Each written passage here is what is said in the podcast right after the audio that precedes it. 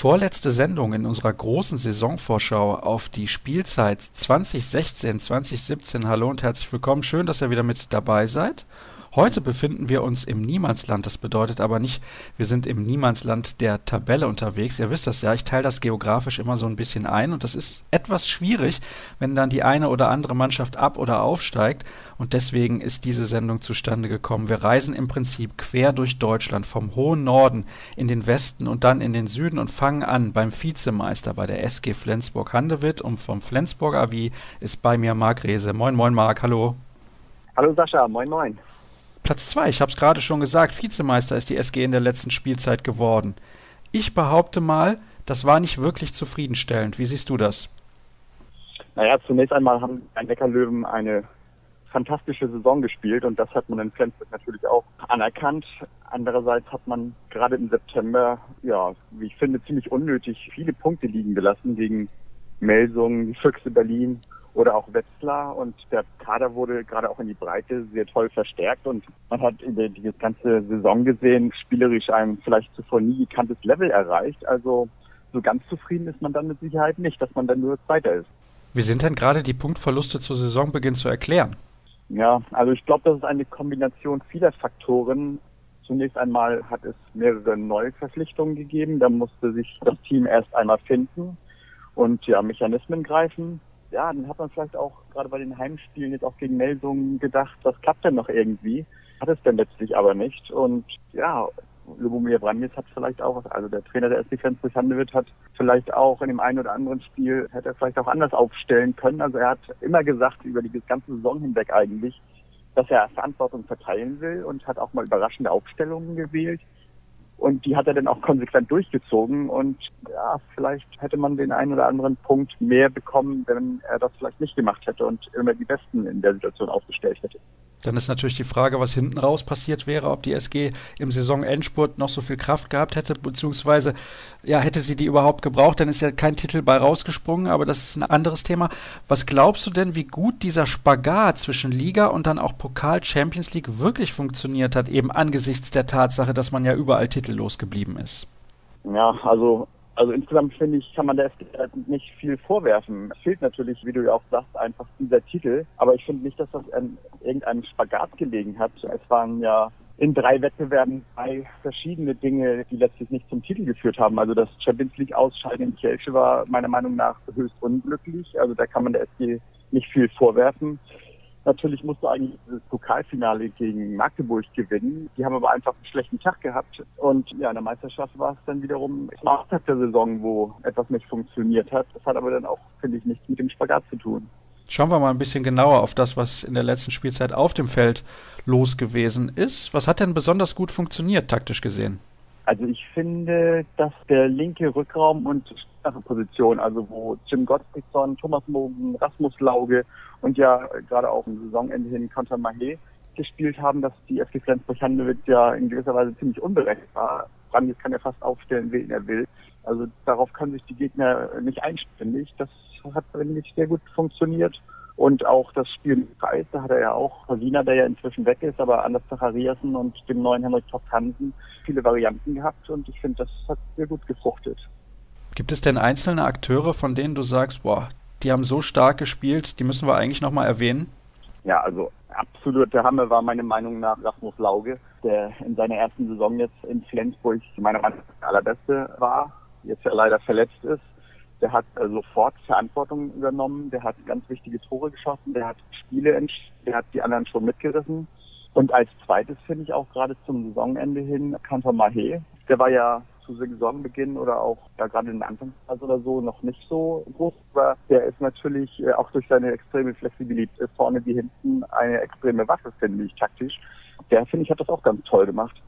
Gibt es auch jemanden, der dich enttäuscht hat? Ich werfe da jetzt mal den Namen Peter Georgic in den Raum. Ja, ich weiß nicht, ob man bei Peter Georgic von Enttäuschung sprechen kann. Also ich hätte ihn gerne öfter gesehen in erster Linie. Ich weiß natürlich jetzt nicht, ob das in erster Linie seine, seine Schuld ist. Der war Kopf weit, aber also ich bin, ich hätte mir halt gewünscht, dass der öfter gespielt hätte und öfter mal das Vertrauen gekriegt hätte. Ich kann aber nicht beurteilen, ob das jetzt an ihm liegt. Wo ist denn generell noch Luft nach oben bei der SG Flensburg-Handewitt? Ja, also spielerisch denke ich, ist man schon enorm weit. Ich weiß nicht, ob sie spielerisch jemals schon mal besser gespielt haben als zuletzt. Aber wenn man auf die einzelnen Spieler guckt, dann sehe ich dann doch noch einen. Ja, Anders Eggert hat mit Sicherheit nicht seine beste Saison gespielt. Der kann mit Sicherheit noch mehr. Henrik Toft Hansen, der seine erste Saison bei der SG gespielt hat, jetzt Olympiasieger geworden ist mit Dänemark, der wird mit Sicherheit noch besser werden. Ja, das glaube ich. Jetzt hast du gerade den Namen Anders Eggert schon erwähnt. Wer wird denn der Nachfolger, mögliche Nachfolger von Anders Eggert? Und wie sehr hat dich diese Meldung überrascht, dass er zum Saisonende die SG verlassen wird? Ich muss ganz ehrlich sagen, für mich kam es nicht sonderlich überraschend. Hat vielleicht auch mit den Leistungen von Anders Eggert in der vergangenen Saison zu tun.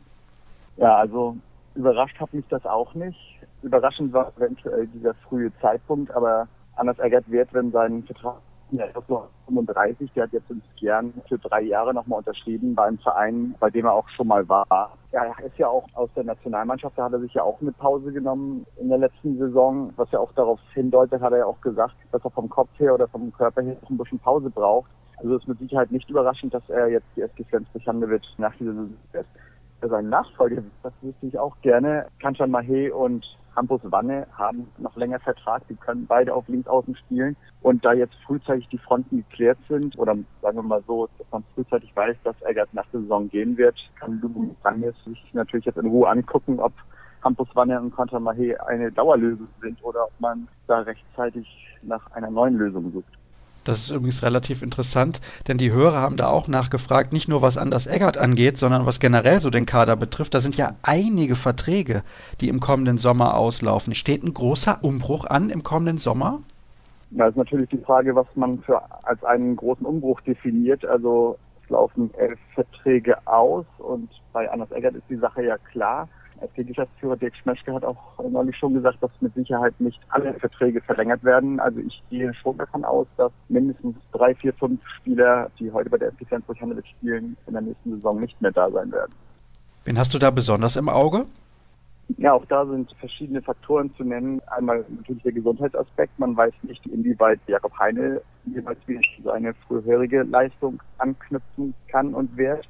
Spielern wie Bogdan Radivojevic, Johann Jakobsson oder Peter Dorcic muss man, finde ich, auch einfach sehen, ja, wie stark sind die? Will man mit denen in die Zukunft gehen?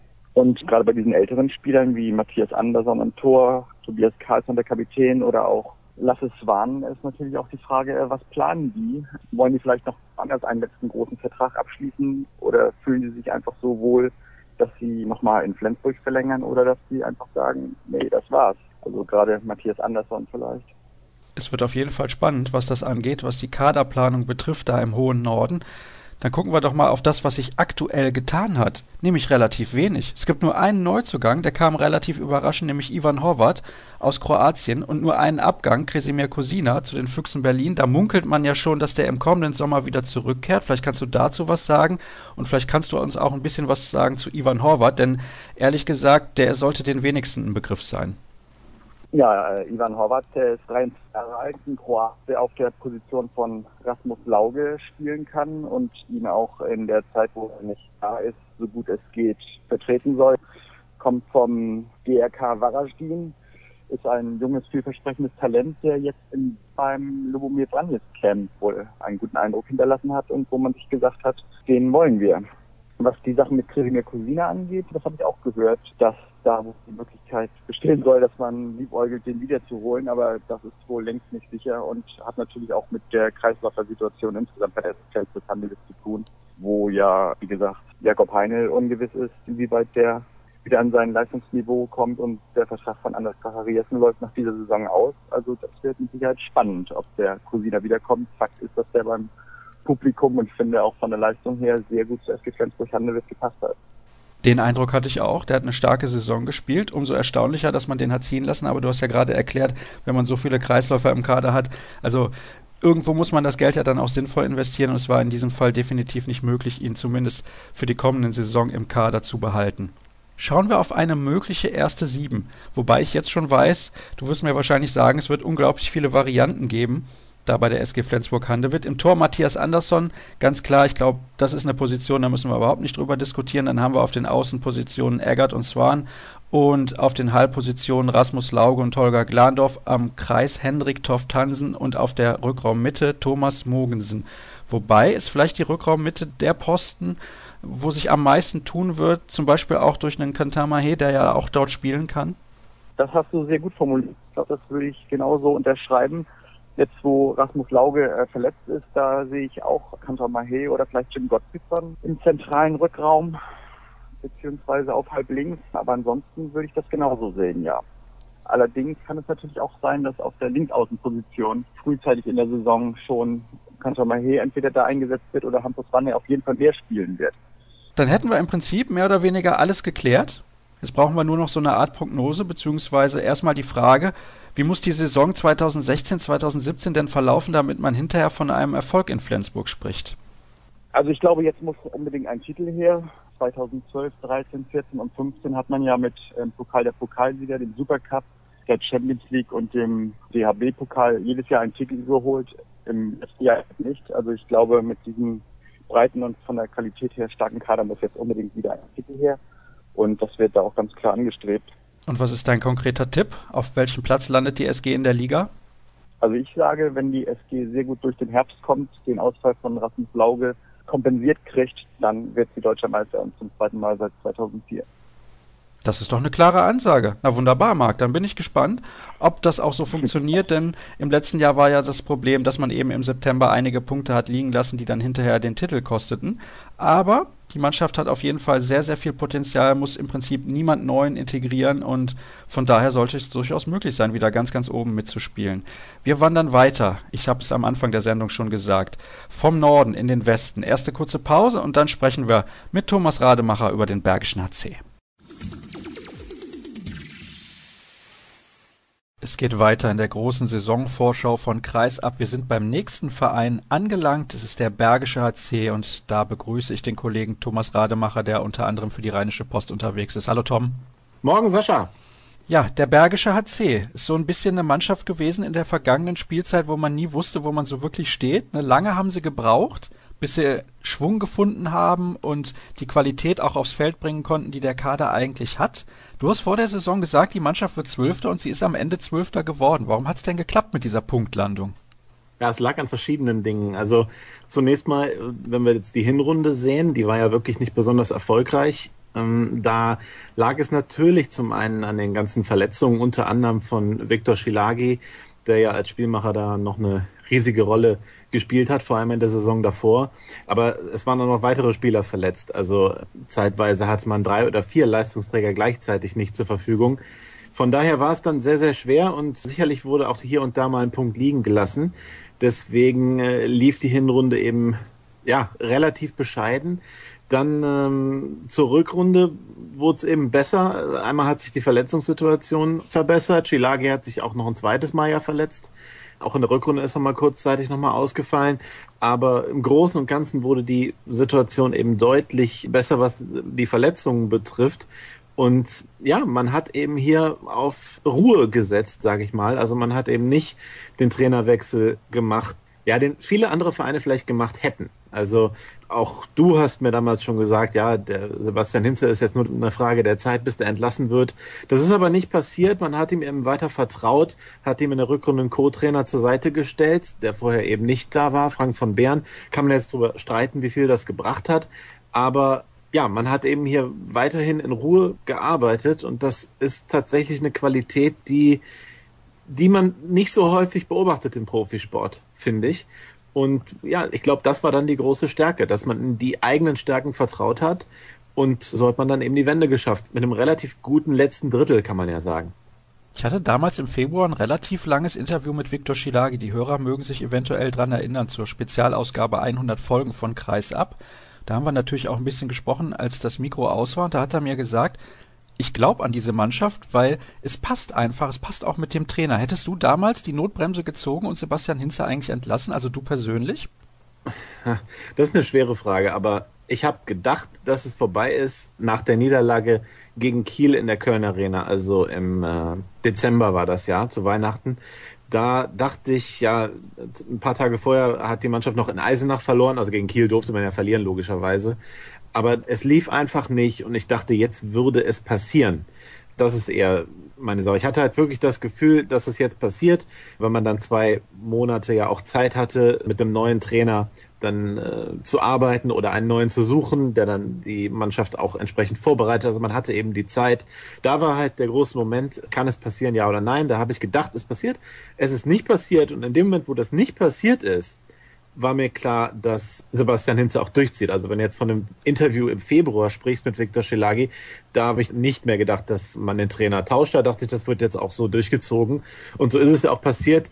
Auch trotz des Fehlstarts nochmal in die Rückrunde oder in die zweite Saisonhälfte im neuen Jahr, da ist es ja auch am Anfang, hat es nicht gut angefangen. Und auch da hat man festgehalten, und den ganzen Unkenrufen zum Trotz dann noch von außen kam ja sehr viel, muss man sagen, die auch dann Hinzes Kopf gefordert haben. Aber da war es mir klar, dass das nicht passieren wird, weil sonst hätte man es einfach im Dezember gemacht. Das wäre natürlich auch sinnvoller gewesen, denn dann hätte der neue, mögliche neue Trainer noch eine Vorbereitungszeit mit der Mannschaft auf die Rückrunde gehabt. Es hat aber auch so geklappt und es ist die beste Platzierung der Vereinsgeschichte. Das sollten wir nicht unerwähnt lassen, auch wenn natürlich da eine Rolle spielt, dass der HSV die Lizenz entzogen bekommen hat, beziehungsweise dann nicht mehr weitermachen konnte. Aber zwölfter Platz, das ist aller Ehren wert. Das ist vielleicht das Maximum für diesen Verein im Moment? Also ich halte den zwölften Platz für sicherlich das Maximal an Ausbeute, was in der letzten Saison rauskommen konnte nach dem Start. Denke aber, dass in dieser Saison das tatsächlich noch ein bisschen bequemer wird. Und ich glaube auch, dass Sebastian Hinze ein vielseitig unterschätzter Trainer ist. Also ich glaube nicht, er ist nicht der absolute Medienprofi, der mit den Medien so, sag ich mal, äh, spielt oder dann großen Charme da walten lässt. Aber ich glaube schon, dass er die richtige Ansprache an die Mannschaft hat und ich glaube einfach, dass der ein unglaubliches Handball-Know-how hat und wie fast alle Handballtrainer das ja machen, aber sehr, sehr akribisch arbeitet, das wollte ich sagen. Das machen ja alle Handballtrainer. Aber ich glaube, er setzt da nochmal einen drauf. Der ist so präzise in allem, was er tut und denkt sich bei jeder Kleinigkeit etwas. Also wenn es eine Sache ist, die ihm vielleicht fehlt, dann ist es so dieses, vielleicht das, diese letzten, diesen letzten Fitzel Motivation aus einer Mannschaft zu kitzeln oder so. Ich weiß nicht, wie ich das besser beschreiben soll. Aber was das Know-how betrifft, glaube ich, dass dieser, dass der Sebastian Hinze einfach sehr, sehr unterschätzt wird, gerade auch von Seiten der Medien. Der BHC ist aber, das werfe ich erstmal so in den Raum, so eine Mannschaft, die immer auf der Rasierklinge reitet, was die Verletzungen angeht. Wenn sich da zwei, drei Spieler über einen längeren Zeitraum verletzen, wie das in der Vorsaison der Fall war, dann hat die Mannschaft ein relativ großes Problem. Glaubst du, der Kader ist in der neuen Spielzeit dahingehend besser aufgestellt? Was die Verletzungen betrifft. Ja, was die Fähigkeiten ja. betrifft, diese Verletzungen aufzufangen. Ja, das ist sicherlich ein großes Problem. Glaube ich auch, dass es in dieser Saison eins sein könnte. Und wir haben ja auch jetzt schon wieder hier angeschlagen im Bergischen Land. Also der Max Hermann ist ja immer noch nicht fit. Dann ähm, gab es jetzt kürzlich noch eine Verletzung vom Alexander Hermann. Das muss man ein bisschen äh, abwarten. Also ich glaube tatsächlich, dass das ein bisschen das Problem ist, die Breite des Kaders und kann mir halt auch durchaus vorstellen, dass wenn es dann ein, zwei Langzeitverletzte gibt, dass es wieder Probleme gibt und dass dann auch nochmal reagiert werden muss und dass man noch einen 17. Spieler dann eben ja, so nach ein paar Spielen oder nach zehn Spielen verpflichten muss. Muss man natürlich abwarten, wie verletzungsanfällig die Mannschaft sein wird, aber im Moment sieht's ja wieder danach aus, dass man nicht komplett in die Saison starten kann. Der Torwart, der Björk Gustafsson, ist auch angeschlagen. Ich weiß jetzt nicht, wie lange das noch dauern wird. Dann hat man mit dem äh, Maciej Maczynski, ich hoffe, ich spreche ihn richtig aus, ein junges Talent, der einen Kreuzbandriss hat. Das heißt, er ist frühestens zur Rückrunde wieder dabei. Ich habe jetzt schon das Gefühl, dass es eng wird. Wer muss denn besonders gut spielen, um das dann aufzufangen, wie ich das eben so beschrieben habe, dass eben jemand anders in die Bresche springt, von dem man jetzt vielleicht noch nicht erwartet, dass er das tun wird? wir haben noch wenig gesehen jetzt von Thomas Babak. Das ist ja der neue Mittelmann. Im Prinzip der Viktor Schilage ja beerbt. Das ist natürlich sehr, sehr schwer. Das wird er sicherlich nicht eins zu eins machen können. Aber von ihm hat man auch jetzt noch nicht so viel gesehen in der Vorbereitung. Und ich kann noch nicht ganz einschätzen, oder ich habe mich zumindest von seiner Qualität noch nicht äh, überzeugen können. Ich, ich glaube, vieles wird dann davon abhängen, wie stark er spielen wird. Ja, und sicherlich auf halb links muss der BHC immer Fabian Gutbrot oder Alex Herrmann verfügbar haben. Also letzte Saison haben sie beide sehr, sehr stark gespielt. Fabian Gutbrot hat sich jedes Jahr gesteigert und ich glaube, dass beide auch nochmal eine Schippe drauflegen können. Also an der Position wird es auch sehr, sehr stark hängen. Wenn ich aber mal auf die Statistik gucke, das ist ein bisschen das Problem bei Fabian Gutbrot. Neun Spiele hat er verpasst, Alex Herrmann hat fünf Spiele verpasst.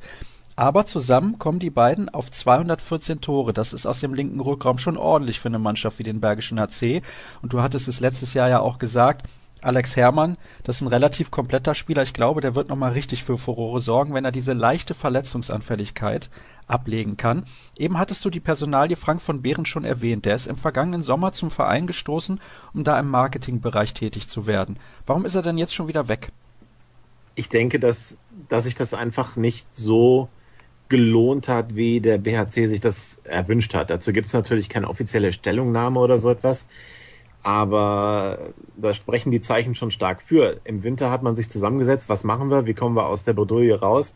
Und dann äh, wurde Frank von Bern eben im sportlichen Bereich eingesetzt als Co-Trainer, den Sebastian Hinze zur Seite gestellt. Das heißt, man hat ihn da weitestgehend aus diesen ganzen Marketingaufgaben rausgenommen. Und das ist ja auch schon ein Zeichen. Wenn er ja jetzt wirklich, wirklich gebraucht worden wäre, hätte man das ja nicht getan. Damit geht's ja schon mal los. Dann das andere, sportlich, ja, ich glaube schon, dass er den Sebastian Hinze da unterstützen konnte im Training, aber ich glaube nicht, dass er jetzt die, ja, irgendwelche Entscheidungen getroffen hat, die dann den BRC ganz weit nach vorne gebracht hätten im, im sportlichen Bereich. Er, er, wird dann seinen Job gemacht haben, wahrscheinlich auch gut gemacht haben. Ich glaube auch, er hat alles Mögliche organisiert für die Auswärtsspiele und so weiter. Ne? Aber ich denke einfach, für jemanden, der das macht, muss man dann nicht ganz so viel Geld ausgeben. Ich weiß jetzt nicht, was er gekostet hat, der Frank von Bern, aber ich kann mir halt nicht vorstellen, dass so ein ehemaliger Spieler mit so einem Namen jetzt dann hier für, für Kleingeld beim BHC aktiv ist. Von daher hat es mich jetzt nicht gewundert, dass er dann eben, ja, dass sein Vertrag nicht verlängert wurde nach einem Jahr. Oder dass er, die Begründung war ja anders, er geht aus privaten Gründen wieder aus dem Bergischen Land weg. Mag ja auch so gewesen sein. Aber also es wird dem BHC ja auch nicht so ungelegen gekommen sein. Ich kann mir nicht vorstellen, dass er sonst geblieben wäre. Aber das ist nur mein Gefühl, mein Bauchgefühl. Er wirkte ein wenig verloren auf der Bank als Co-Trainer. Da erinnere ich mich an eine Szene beim Final Four in Hamburg, beim DHB-Pokal Final Four, die erste Teilnahme dieses Vereins bei diesem Event. Und da saß ja so ein bisschen wie Falschgeld auf der Bank. Das, das meine ich jetzt nicht respektlos, aber es wirkte irgendwie so, als sei er nicht an dem Platz, wo er sich besonders wohl fühlt. Kommen wir nochmal kurz auf dieses DHB-Pokal Final Four zu sprechen. Das war der größte Erfolg der Vereinsgeschichte und sie wären sogar fast ins Finale gekommen, wenn Arno Gunnarsson am Ende der regulären Spielzeit dieses Tor gemacht hätte. Hat dann nicht gereicht. Man hat gegen den SC Magdeburg knapp in der Verlängerung verloren. Der SCM hat sich ja dann auch den DHB-Pokal gesichert.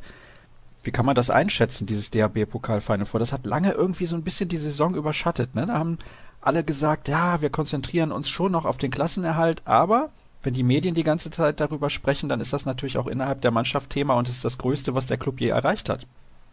Ja gut, das ist ja nun mal so. Das Erreichen des DRB-Pokal Final Fours war ein Riesenerfolg.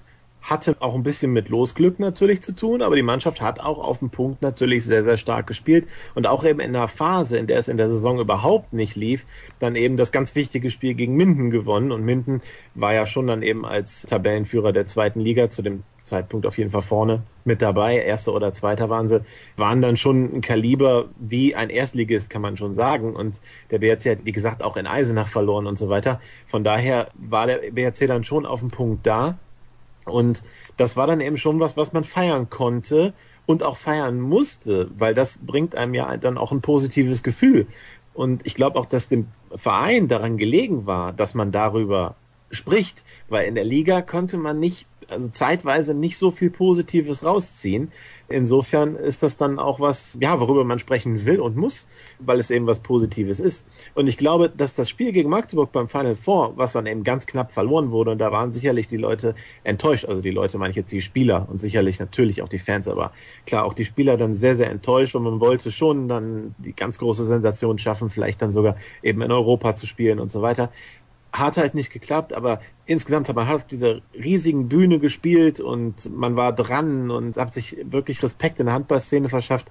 Ich glaube schon, dass das auch nochmal so einen Schub gegeben hat, um dann eben den Klassenerhalt zu schaffen, weil unmittelbar nach dem Final Four hat der BHC, glaube ich, dann drei oder vier Spiele in Folge auch gewonnen. Und das ist bestimmt kein Zufall.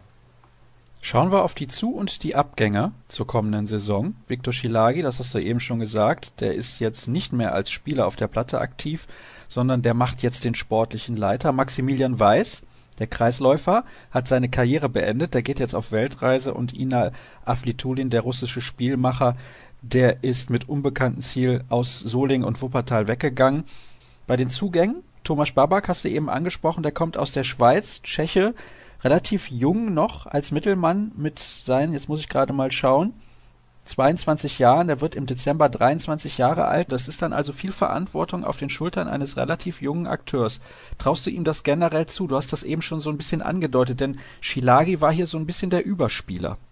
Ich habe zu wenig von Thomas Babak gesehen und natürlich, Shilagi war der Überspieler. Shilagi ist vielleicht immer noch das Aushängeschild des Vereins und das kann er nicht, diese Rolle kann er natürlich nicht übernehmen. Er hat auch ganz andere Stärken als äh, Viktor Schilagi. Also so ein Auge, so eine Passstärke kann ich mir nicht vorstellen, dass Thomas Börbach die jetzt schon hat. Aber er war MVP, glaube ich, der Extraliga in ganz jungen Jahren, also in, in, Tschechien selbst.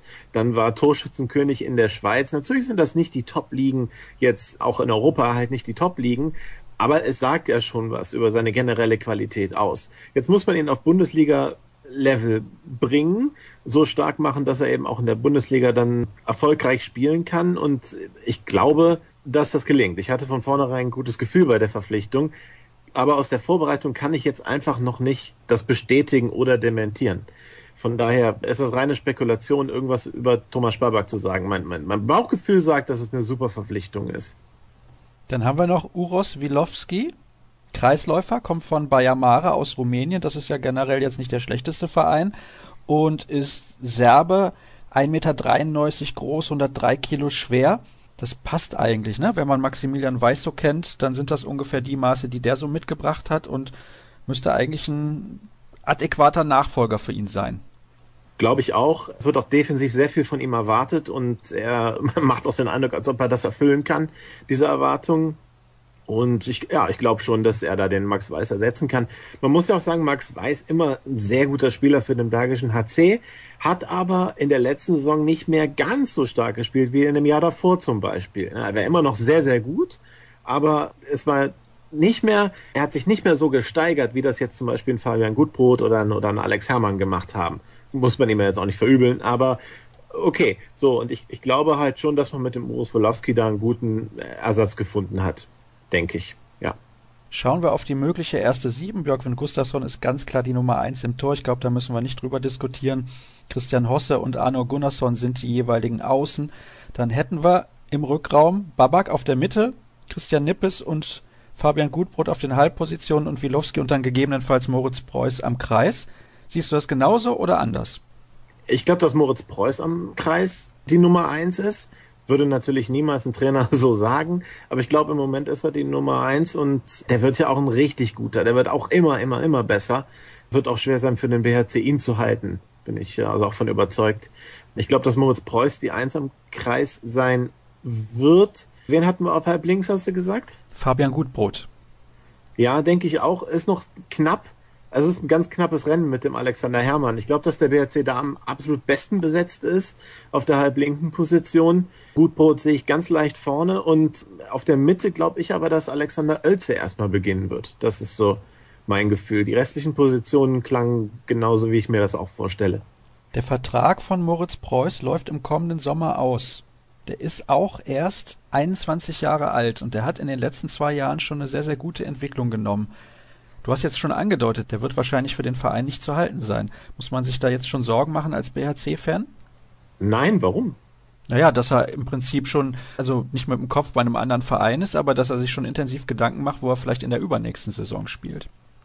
Ja, aber das ist ja nichts Schlechtes für einen Verein, denn er hat ja jetzt noch keinen neuen Vertrag und es gilt ja auch, sich zu empfehlen. Außerdem ja, er ist jetzt auch keine 30 und will sich für einen neuen Vertrag empfehlen. Er ist 21, hat sowieso das Feuer in sich und will immer, immer besser werden und da muss man sich doch keine Sorgen machen. Das ist doch wunderbar. Wäre natürlich umso schöner, wenn der BHC ihn dann halten könnte hier aus Sicht der Fans hier, aber könnte halt schwer sein. Kann aber auch sein, dass er hier privat irgendwie so verwurzelt ist, dass er eben dann doch bleibt oder dann doch so ein gutes Angebot hier bekommt. Es, es muss ja nicht immer sein, dass man diesen Schritt geht, aber es ist natürlich nicht unwahrscheinlich.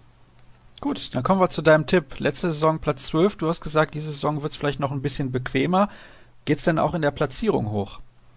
Ja, ich glaube schon. Ich glaube, der BHC, und dafür werde ich jetzt bestimmt ausgelacht werden, wird diese Saison Platz 10 erreichen. Oh, das ist, äh, das ist mutig. Warum?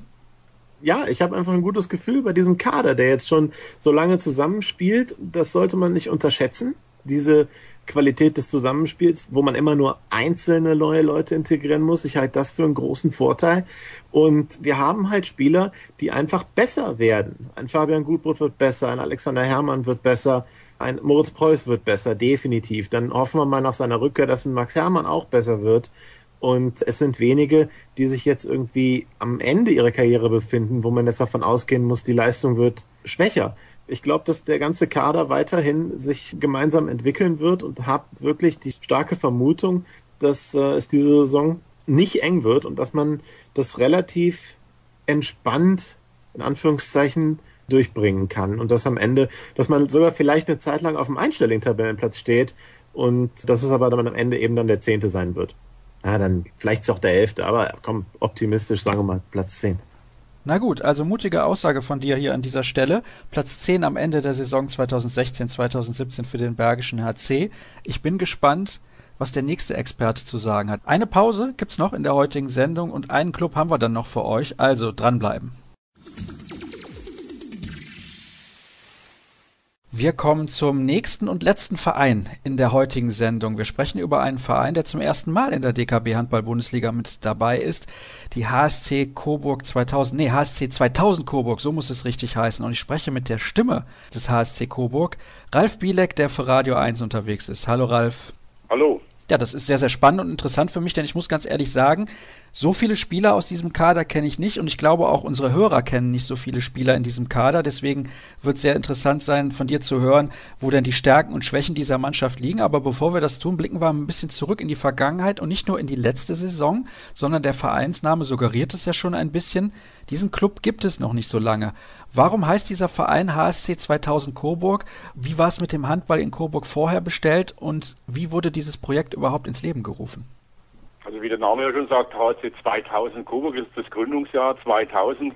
Wir hatten in Coburg in den 70er, 80er, 90er Jahren vier hochklassige Mannschaften, die immer wieder ein bisschen so an der Bayernliga damals geschnuppert haben, aufgestiegen sind, wieder abgestiegen sind. Und man seit Ende der 70er Jahre versucht, da irgendwas gemeinsam auf die Beine zu stellen. Da waren natürlich dann immer noch so die Vereinsprioritäten gesehen, da hat man die Vereinsbrille nicht absetzen können, lange, lange Zeit, ehe dann im Jahr 99 der damalige Oberbürgermeister von Coburg und auch Handballer in Fleisch und Blut Norbert Kastner einfach das Ding mal selbst in die Hand nahm, ein paar von denen zusammengesammelt hat, die immer das große Ganze sahen und hat es dann letztendlich auf den Weg gebracht, dass dann am 10. März 2000 dieser Verein mit 17 Gründungsmitgliedern gegründet wurde und somit hat dann der Weg angefangen. Das Ziel war von vornherein, aber da hat nie wirklich jemand dran geglaubt. So ein bisschen gehofft hat man schon, dass es in die erste Liga gehen könnte. Das war das ausgegebene Ziel da damals zur Gründungsversammlung. Wir wollen erste Liga spielen.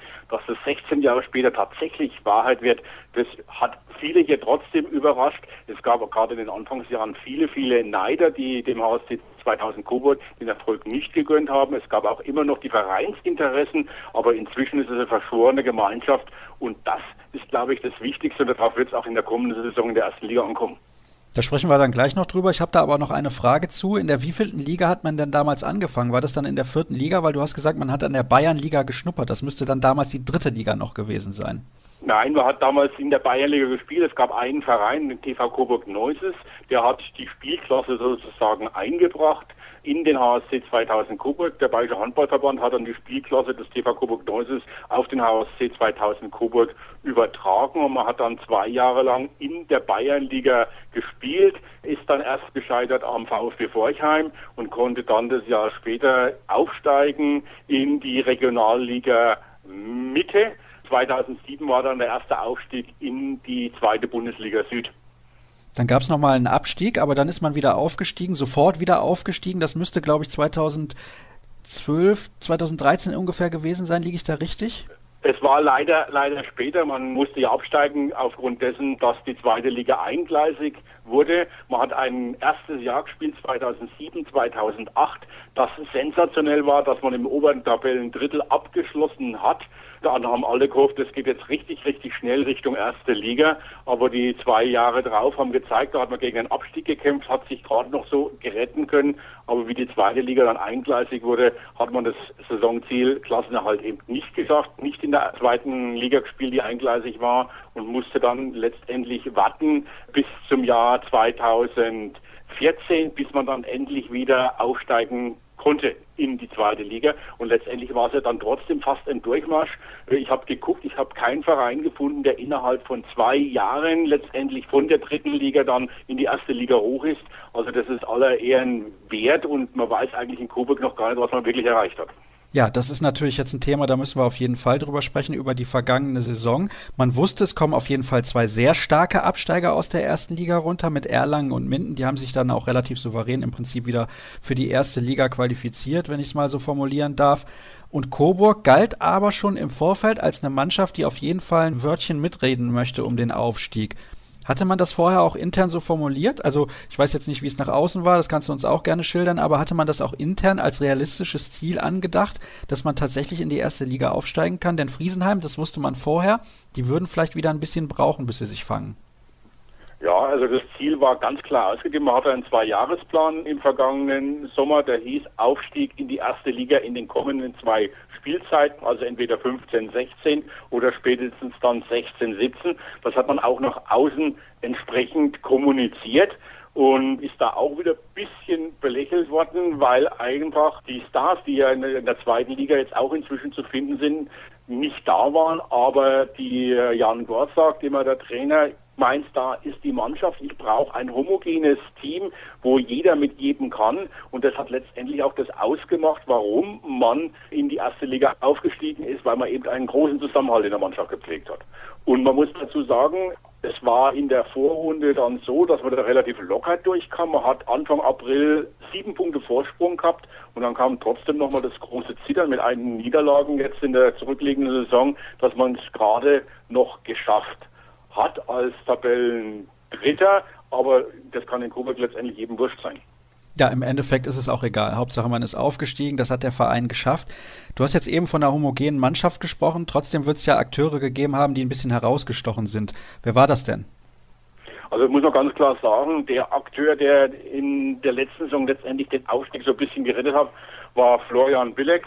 Der kam von Balingen bei Stetten, damals noch in der dritten Liga, als wir waren, nach Coburg, hat einfach da, ich sag fast einen Blankovertrag unterschrieben, weil er das, was in Coburg aufgebaut worden war oder sich wirklich im Aufbau befand, einfach mit unterstützen wollte. Und er auf der Rechtsaußenposition als Linkhänder war gerade in den Spielen, wo es eng war, wo es überhaupt nicht lief, der Garant, dass man dann Dinge gewinnen konnte, die eigentlich schon fast weg waren, mit seiner Wurfstärke, auch aus dem Rückraum, nicht nur von der Außenposition, mit seiner Schnelligkeit. Und er war sowas wie die Figur für den Aufstieg in der vergangenen Saison. Jetzt muss ich aber dazu sagen, wenn du jetzt gerade einen Außenspieler nennst, war der Rückraum so dünn besetzt? Gab es da keinen Akteur, der dem Spiel irgendwie seinen Stempel aufgedrückt hat? Er war ausgeglichen besetzt, hat aber viele Höhen und Tiefen gegeben und gerade wenn es diese Tiefen gab, gerade auf der rechten Halbposition, wo wir auch lange Zeit Verletzte haben, Gerd Lilienfels und Jerzy Wittek, waren äh, im Endeffekt fast zusammengenommen 30, 32 Spieler hat irgendeiner von den beiden gefehlt. Wir mussten auch in einigen Spielen in der Hinrunde sogar ohne echten Rückraumspieler spielen, weil jetzt Lilienfels einen Handbruch hatte und Jerzy Wittek eine Wadenverletzung. Und da war eben wichtig, dass Florian Billex von außen kommt, auf der Halbposition Tore machen konnte und auch selbst einmal kurz auf der Halbposition spielen konnte. Dann schauen wir doch mal ein bisschen genauer auf den Kader, was die Zugänge und die Abgänge betrifft. Wenn ich da lese bei den Abgängen, Jerzy Wittek, den hast du eben schon genannt, der hat auch ein paar Jahre beim Bergischen HC gespielt, deswegen kenne ich den zufällig, aber der ist auch schon was älter gewesen und wie du auch schon meintest, relativ verletzungsanfällig, hat oft gefehlt, deswegen den Abgang wird man dann wohl verkraften können. Dazu noch Matthias Gerlich, Sebastian Kirchner und Thomas Rieha. Das sind jetzt alles Spieler, von denen habe ich noch nie gehört. Da bin ich ganz ehrlich, ich glaube, den einen oder anderen Akteur im Handball kenne ich. Muss man da irgendeinem von dem eine Träne hinterher weinen? Durchaus aufgrund des Mannschaftsgefüges. Thomas Rieha ist wieder nach Tschechien zurückgegangen, zusammen eben mit, mit Jerzy Wittek. Sebastian Kirchner hat gesagt, die erste Liga ist für mich, äh, ich will beruflich weiterkommen, einfach ein Schritt zu hoch. Er hat auf der linken Außenbahn gespielt, hat das Duo mit Stefan Kostbau gebildet und Matthias Gerlich war in Leipzig zu Hause, hat ein halbes Jahr dann auch sogar bei den Rhein-Neckar-Löwen gespielt oder mehr oder weniger eben auf der Bank gesessen und ist jetzt zum Erstliga-Absteiger nach Eisenach gewechselt für viele in Coburg ist Matthias Gerlich schon ein bisschen ein Verlust. Er war in der Hinrunde nicht so stark, hat aber eine sehr gute Rückrunde gespielt, aber da waren halt die Vertragsverhandlungen schon in eine andere Richtung gelaufen. Deswegen ist er jetzt quasi über den Thüringer Wald nach Eisenach gewechselt. Das sind die, die Abgänge und dafür kamen ja von der TSG Ludwigshafen-Friesenheim Nico Büdel und Stefan Lex. Aus Nettelstedt kam Tom Wetzel und von der HSG Wetzlar kam Sebastian Weber, also alles Leute mit Erstliga-Erfahrung. Und was man auch dazu sagen muss, vier Deutsche. Das macht die Integration natürlich deutlich leichter, wenn du ein bisschen Qualität dazu gewinnen möchtest. Gerade bei einem Aufsteiger ist das ja relativ wichtig, dass die Neuzugänge dann schnell in diese Mannschaft reinfinden. Da muss man aber eigentlich gar keine Sorge haben, wenn man jetzt diese Namen liest und dazu noch weiß, wer der Trainer ist, nämlich Jan Gohr. Das ist ein absoluter Fachmann. Ich finde einer der interessantesten jungen Trainer im deutschen Handball, der ja eigentlich damals schon beim VfL Gummersbach gelandet wäre, beinahe. Da kann man in Coburg eigentlich froh sein, dass er das nicht gemacht hat, diesen Schritt damals. Ja, es war dann so eine Geschichte. Jan Gore hatte ja den Vertrag in Gummersbach im Frühjahr unterschrieben. Dann kam dort der Trainerwechsel, sehr erfolgreicher Trainerwechsel. Und somit konnte Jan Gore seinen Vertrag quasi nicht ausüben, war aber noch unter Vertrag beim VfL Gummersbach gestanden. Und dann hat man sich in Coburg Gedanken gemacht, wo wollen wir hin und mit wem wollen wir das.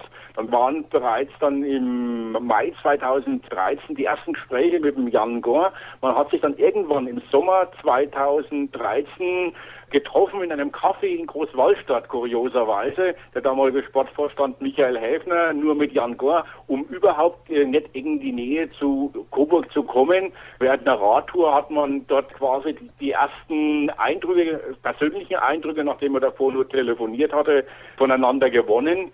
Und Jan Gore hat sich dann wirklich lange überlegt, er hatte auch scheinbar andere Angebote, aber er sagt heute noch, Coburg war so ein bisschen von den Vorjahren so verbranntes Land. Und deswegen hat es doch lange gedauert, bis er dann im darauffolgenden Frühjahr die Entscheidung getroffen hat, ich gehe nach Coburg, wir wollen da gemeinschaftlich was aufbauen. Und das ist ihm ja unbestritten gelungen. Es ist ja die zweite Mannschaft bereits, die er in die erste Liga führt. Da hat er schon TV Hüttenberg nach oben gebracht.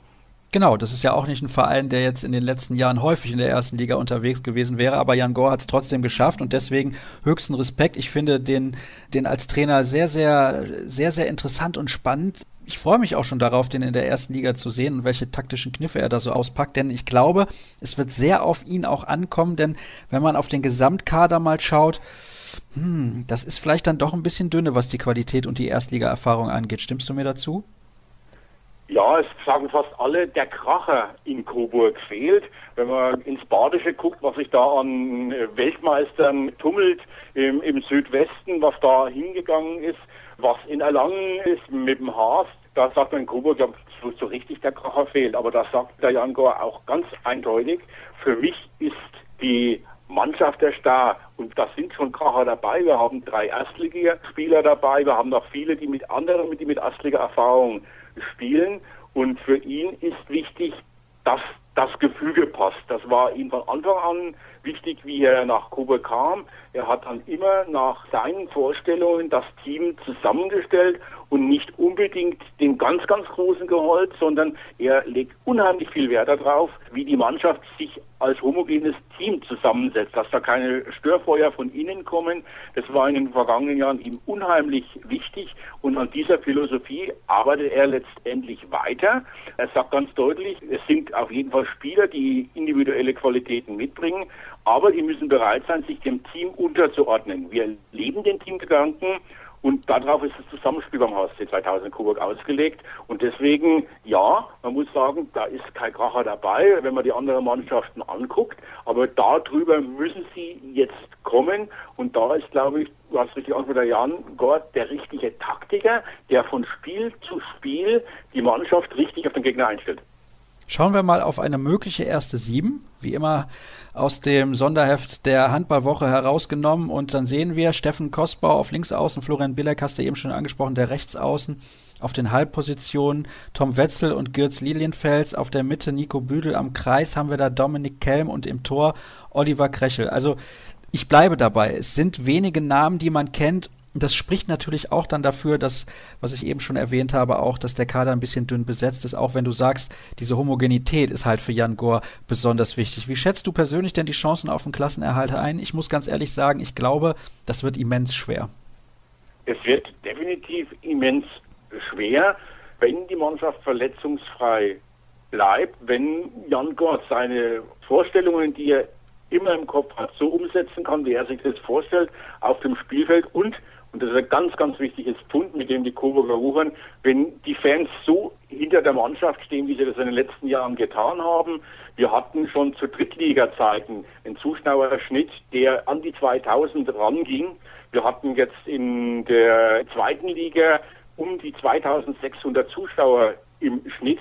Und da weiß man, was quasi die Heimstärke ausmachen kann. Und wir brauchen die Heimstärke, um die nötigen Punkte gegen den Abstieg zu holen. Und nur so kann die Mannschaft es schaffen. Und da muss man auswärts einfach ein, zwei Mal überraschen.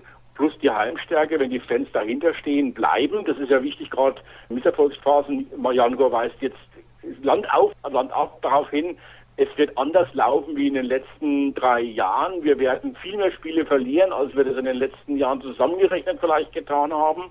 Und da ist es wichtig, dass die Fans dann trotzdem bei der Stange bleiben. Denn ohne die, ohne diese Heimstärke läuft gar nichts. Das ist richtig. Aber ich traue der Mannschaft Platz 15 und somit den Klassenerhalt zu. Bevor wir dann so zu deinem abschließenden Tipp kommen, obwohl du den jetzt ein bisschen vorweggenommen hast, habe ich noch eine Frage, was diese Halle auch angeht. Das ist ja ein richtiges Schmuckkästchen. Also eine tolle Arena bietet 3530 Leuten Platz.